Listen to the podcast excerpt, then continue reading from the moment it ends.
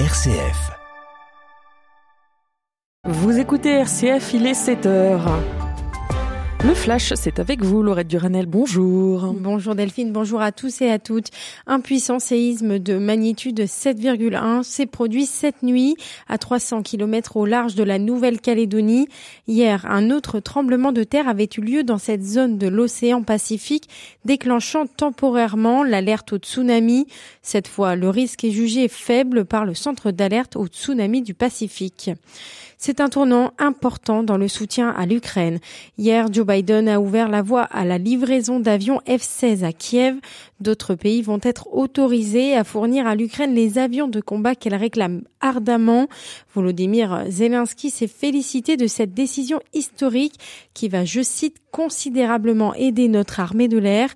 Les deux chefs d'État vont pouvoir se rencontrer et échanger justement aujourd'hui à l'occasion du G7 qui se déroule en ce moment à Hiroshima au Japon. Volodymyr Zelensky participera aux réunions demain après avoir plaidé auprès des pays de la Ligue arabe hier. Et puis en guise de riposte aux nouvelles sanctions européennes annoncées hier, la Russie a interdit l'entrée sur son territoire de 500 personnalités américaines, parmi lesquelles Barack Obama. L'État français est condamné par la justice pour le fichage de manifestants gardés à vue lors de la mobilisation contre la réforme des retraites. Hier, le tribunal administratif de Lille a exigé que le ministère de la Justice et le parquet de Lille effacent les données personnelles des manifestants rassemblés dans un fichier. Présenté comme un simple outil de gestion par le ministère, les associations dénonçaient, elles, un fichage politique. Dans l'Indre, une trentaine de personnes ont été blessées lors du Technival, un festival pourtant interdit par la préfecture. Trois personnes sont en urgence absolue. Elles ont été prises en charge après des accidents liés à la concentration des technivaliers sur le site. D'après le festival du, le préfet du département, pardon, entre 20 et 30 000 personnes sont rassemblées sur un terrain agricole de Ville-Gongy. Polémique à Montpellier et Toulouse après la demande de recensement des élèves absents lors de la fête de l'Aïd el-Fitr. Dans l'Hérault, c'est un courriel qui a été envoyé aux enseignants par un haut fonctionnaire qui allait dans ce sens. En Haute-Garonne, c'est la police qui s'est directement adressée aux établissements.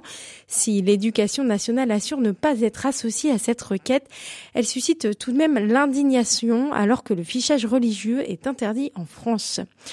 350 millions d'euros, c'est l'enveloppe que va débloquer le ministère de la Culture d'ici 2030 pour investir dans la production de films, séries, jeux vidéo ou encore d'effets spéciaux, annonce hier de la ministre Rima Abdul Malak à l'occasion du Festival de Cannes. Objectif de ce plan, faire de la France un leader des tournages. Et puis c'est fini pour l'AS Monaco. Hier, le club de basket a échoué aux portes de la finale de l'Euroleague. Cela faisait 26 ans qu'un club français ne s'était pas hissé aussi haut dans la compétition européenne. Merci Laurette. On vous retrouve à 7h30 pour le journal et nous on passe à la météo. La pluie tombe ce matin sur les régions méditerranéennes. Ailleurs, le ciel est assez nuageux. Pour trouver du soleil, il faut aller dans le nord-ouest ce matin ou dans notre studio. Avec Laurette, on a un peu de soleil. Cet après-midi, le ciel sans nuages, sauf près de la Manche. Les températures pour ce matin, 10 à Guéret, 11 au Puy-en-Velay, 12 à Limoges.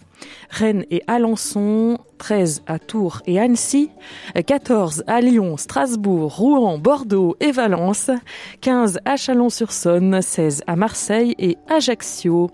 Demain, soleil à l'ouest, nuages et orages à l'est.